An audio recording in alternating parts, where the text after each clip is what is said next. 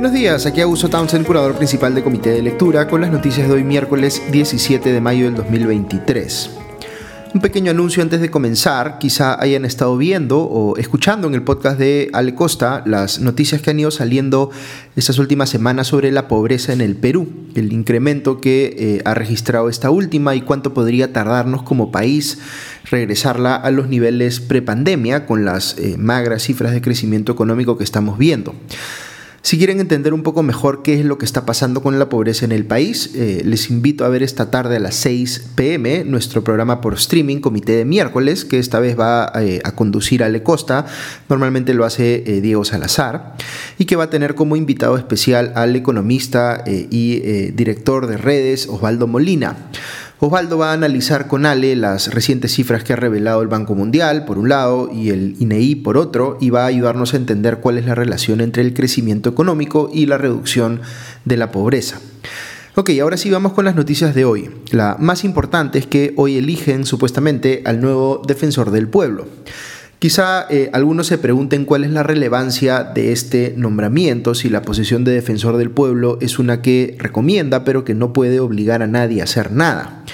Ahora les voy a comentar un poco más sobre esto, pero recordemos un poco los antecedentes. Hace tiempo que el Congreso quiere elegir al nuevo defensor del pueblo. De hecho, nos hemos pasado eh, un buen tiempo con una defensora interina. Recordarán ustedes, sin embargo, que este tema precisamente generó un pleito grande entre el Congreso y el Poder Judicial, porque el Sindicato de Trabajadores de la Defensoría presentó una acción de amparo ante el Poder Judicial que logró hasta dos veces suspender el proceso de elección del nuevo defensor. Esto, eh, a su vez, llevó a un conflicto de competencias entre el Congreso y el Poder Judicial, demandando el primero al segundo, diciendo que el Poder Judicial no tenía eh, por qué meterse en un proceso de elección que era de competencia exclusiva y excluyente del Congreso, y que como tal tenía pues una naturaleza política. Eh, mientras que lo que reclamaba el sindicato de trabajadores de la Defensoría era una falta de meritocracia, digamos, en ese proceso de designación. El Poder Judicial, entre tanto, decía que sí era su obligación cautelar el derecho de los ciudadanos a que sus autoridades se eh, eligieran con criterios meritocráticos, inclusive las designaciones políticas que debía hacer el Congreso. Eh, el Tribunal Constitucional finalmente resolvió esta disputa de competencias dándole la razón al Congreso y por eso ahora todo está eh, listo para seleccionar a uno de los dos candidatos que han quedado en el bolo. Uno es Jorge Rioja Vallejos, un abogado constitucionalista con posiciones conservadoras que ha eh, trabajado buen tiempo en el Congreso y el otro es José eh, Josué Gutiérrez, ex congresista oficialista durante el gobierno de Ollantumala, eh, entonces involucrado en un escándalo por eh, presunta usurpación de funciones por un viaje que hizo a Rusia con Alexis Humala, el hermano del entonces presidente, y más recientemente ha sido abogado personal de Vladimir Cerrón, el secretario general de Perú Libre. Rioja fue, fue postulado por Acción Popular y el bloque magisterial, mientras que Gutiérrez fue postulado naturalmente por Perú Libre. Ok, vamos con el análisis. Eh, en primer lugar, ¿cuánto importa el trabajo que hace la Defensoría del Pueblo? Pues yo diría que mucho, aun cuando efectivamente es una institución constitucionalmente autónoma a la que, entre comillas, le falta dientes, es decir, solo puede emitir informes y recomendar, pero esos informes no son vinculantes.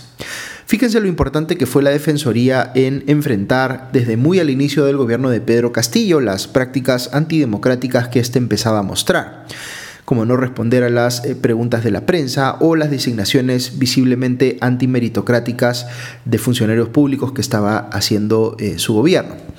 Luego fíjense lo importante que fue la Defensoría para defender a los protestantes pacíficos que fueron víctimas de los excesos de represión al lidiar el gobierno con las recientes protestas la eh, polarización política en la que estamos. Algunos destacarán más lo primero y otros destacarán más lo segundo, pero yo les diría que si tratamos de ser objetivos, ambos son ejemplos de la Defensoría haciendo con valentía lo que tiene que hacer. Eh, se habla mucho también de la, entre comillas, captura de la Defensoría por determinados grupos políticos. Algunos medios tienden a mostrar esta designación del nuevo defensor del pueblo como una pugna entre los progresistas que quieren, entre comillas, mantener el control de la Defensoría. Aquí es donde aparecen las eh, teorías eh, conspirativas de que los, entre comillas, caviares controlan prácticamente todo el Estado y por otro lado los conservadores que han venido logrando mayores espacios en instituciones como el Tribunal Constitucional. Y aquí aparecen eh, las teorías conspirativas de que los conservadores ya lo controlan prácticamente todo en el Estado. Eh, las instituciones del sistema de justicia son supuestamente pues el feudo de los progresistas, según esta lógica, y el Congreso es el feudo de los conservadores. Hay, como les digo, mucho de teoría conspirativa en cómo la gente interpreta estas eh, pugnas políticas o las historias que cuentan para explicarlas, muchas veces exageradas. Pero lo que es real, y no tiene nada de raro en un país democrático, es que la gente con visiones progresistas eh, quiere eh, ver funcionarios en puestos claves con sus mismas visiones progresistas. Lo mismo pasa con los conservadores y lo mismo pasa con los liberales. Eso es parte del juego democrático. Pero la forma que tenemos para eh, asegurar que, más allá de las inclinaciones ideológicas que pueda tener un funcionario, eh, haga pues bien su trabajo, es que el proceso para elegirlo o designarlo tenga pues una base meritocrática muy sólida. Piénsenlo de la siguiente forma. Imaginemos, simplificando un poco, que han quedado tres candidatos en el bolo para la Defensoría del Pueblo. Eh, un o una jurista con visiones progresistas, otro un jurista con visiones conservadoras y otro un jurista con visiones liberales. Pero los tres son juristas impecables, con todas las credenciales académicas y la experiencia requerida para el cargo. En ese caso, si los tres candidatos superan los requisitos meritocráticos mínimos, el Congreso priorizará sobre eso criterios más ideológicos o políticos. Si el Congreso tiene mayoría progresista, tenderá a elegir a un defensor progresista. Si tiene mayoría conservadora, eh, eh, lo hará eh, de la misma manera, por un conservador. E igual si tiene mayoría liberal. Eso no tiene nada de malo porque recordemos quienes definen, en teoría, qué orientación política tiene la mayoría en el Congreso somos los propios ciudadanos en las elecciones parlamentarias.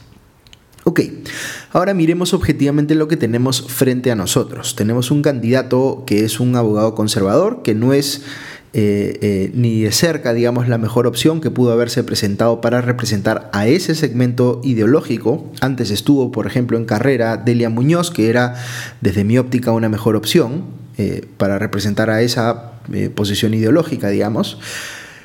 Pero en todo caso, este primer candidato no es tan preocupante como el segundo, que es o ha sido literalmente el abogado personal de Vladimir Cerrón, representante de la izquierda más conservadora. Es decir, no hay candidatos progresistas ni mucho menos liberales. Y los dos que sí se tienen, yo me atrevería a decir, no pasan un filtro meritocrático mínimo.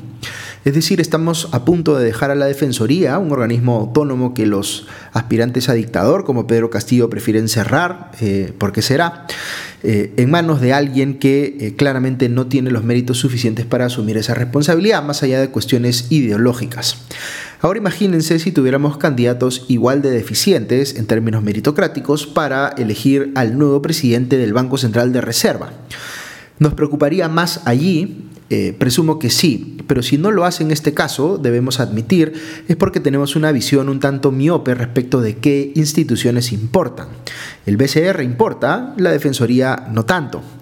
Eh, esto es algo que tenemos que cambiar, esa idea de que las instituciones eh, que tienen que ver con la marcha de la economía son más importantes que las que tienen que ver con, por ejemplo, el sistema de justicia o la protección de los derechos fundamentales.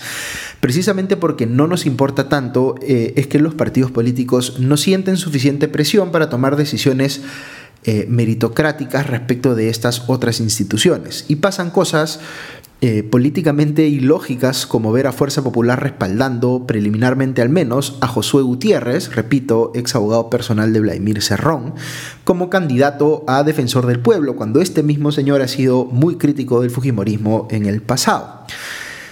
Es increíble además porque este podría terminar siendo un nuevo caso de, entre comillas, nadie sabe para quién trabaja, porque los cuestionamientos judiciales por la falta de meritocracia en el proceso han terminado dejando en el bolo a candidatos peores que los que estaban eh, en los anteriores procesos que fueron suspendidos. De verdad que es una tragedia y eh, opino aquí a título personal. Tenemos que estar pues en la capacidad de ver más allá de esta eh, supuesta pelea cósmica entre eh, fachos y caviares, como típicamente se sobresimplifica esto, y ver que el problema de fondo aquí es que no tenemos garantía alguna de que en procesos de elección de altos funcionarios en cargos tan importantes como el que estoy analizando esta mañana, se vaya a escoger siquiera de entre personas que, más allá de sus inclinaciones ideológicas, hayan pasado pues al menos un filtro mínimo en términos meritocráticos. Ni siquiera de eso podemos tener certeza, salvo por supuesto cuando se trata del BCR, porque ahí sí nos preocupamos. Eh, puede no ser el caso de la mayoría de nosotros, pero para muchos conciudadanos la Defensoría del Pueblo es a veces lo único que tienen. Eh, le he dedicado varios minutos a este tema, excepcionalmente porque se necesita aquí una reflexión que va más allá pues, de la Defensoría del Pueblo y que tiene que ver con cuán comprometidos estamos con la institucionalidad en el país. No solo con algunas instituciones, sino con la institucionalidad como un todo. Ok, sigo con otras noticias del frente político. Veo que el primer ministro Alberto Tarola eh, ha salido a decir que los presidentes mexicano y colombiano, Andrés Manuel López Obrador y Gustavo Petro respectivamente, y el expresidente Pedro Castillo, son, abro comillas, caimanes del mismo pozo, cierro comillas. Eh, agregó que sus gestiones son mediocres y autoritarias y que Castillo, abro comillas, actualmente dirige una, eh, a eh, pandillas político-urbanas que permanentemente están apedreando a los ministros de Estado, cierro comillas. me hizo recordar Otálola que esa expresión de, entre comillas, caimanes del mismo pozo, se la escuchamos al fallecido dictador venezolano Hugo Chávez, refiriéndose a Alan García y Alejandro Toledo. Eh, más allá de parafrasear a Hugo Chávez, esto que, eh, de que Castillo maneja, entre comillas, pandillas políticas urbanas que buscan apedrear ministros, es una afirmación bien temeraria. A mí me preocupa mucho, les he comentado, las agresiones que están recibiendo las autoridades en sus apariciones públicas. Por ejemplo, al ministro del Interior, Vicente Romero, le acaban de lanzar huevos eh, en un evento en Ayacucho pero creo que es algo más espontáneo que digitado por Pedro Castillo desde la cárcel. Y honestamente no sé cuál de los dos escenarios me preocuparía más.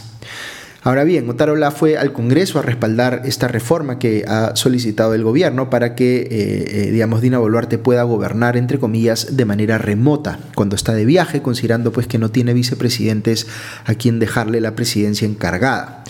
Casualmente, quien ha salido a respaldar a Boluarte en este pedido es la lideresa de Fuerza Popular, Keiko Fujimori, quien piensa que Boluarte debe poder viajar fuera del país para que, abro comillas, ponga las cosas en su sitio, cierro comillas, eh, respondiendo pues a los comentarios injerencistas de López Obrador o Petro eh, en cumbres multilaterales cuando eh, opinan sobre el Perú y niegan, por ejemplo, el golpe de Estado cometido por Pedro Castillo.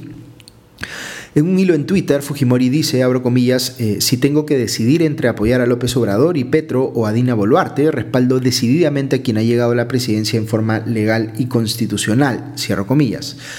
Eh, lo que está afirmando aquí por implicancia, como algunos han hecho notar en las redes sociales, es que, eh, digamos, Fujimori está eh, negando que haya habido fraude en la elección presidencial de Castillo, como adujo en su momento, porque esa es la única forma de entender que Boluarte haya llegado a la presidencia de forma legal y constitucional, como ahora está afirmando.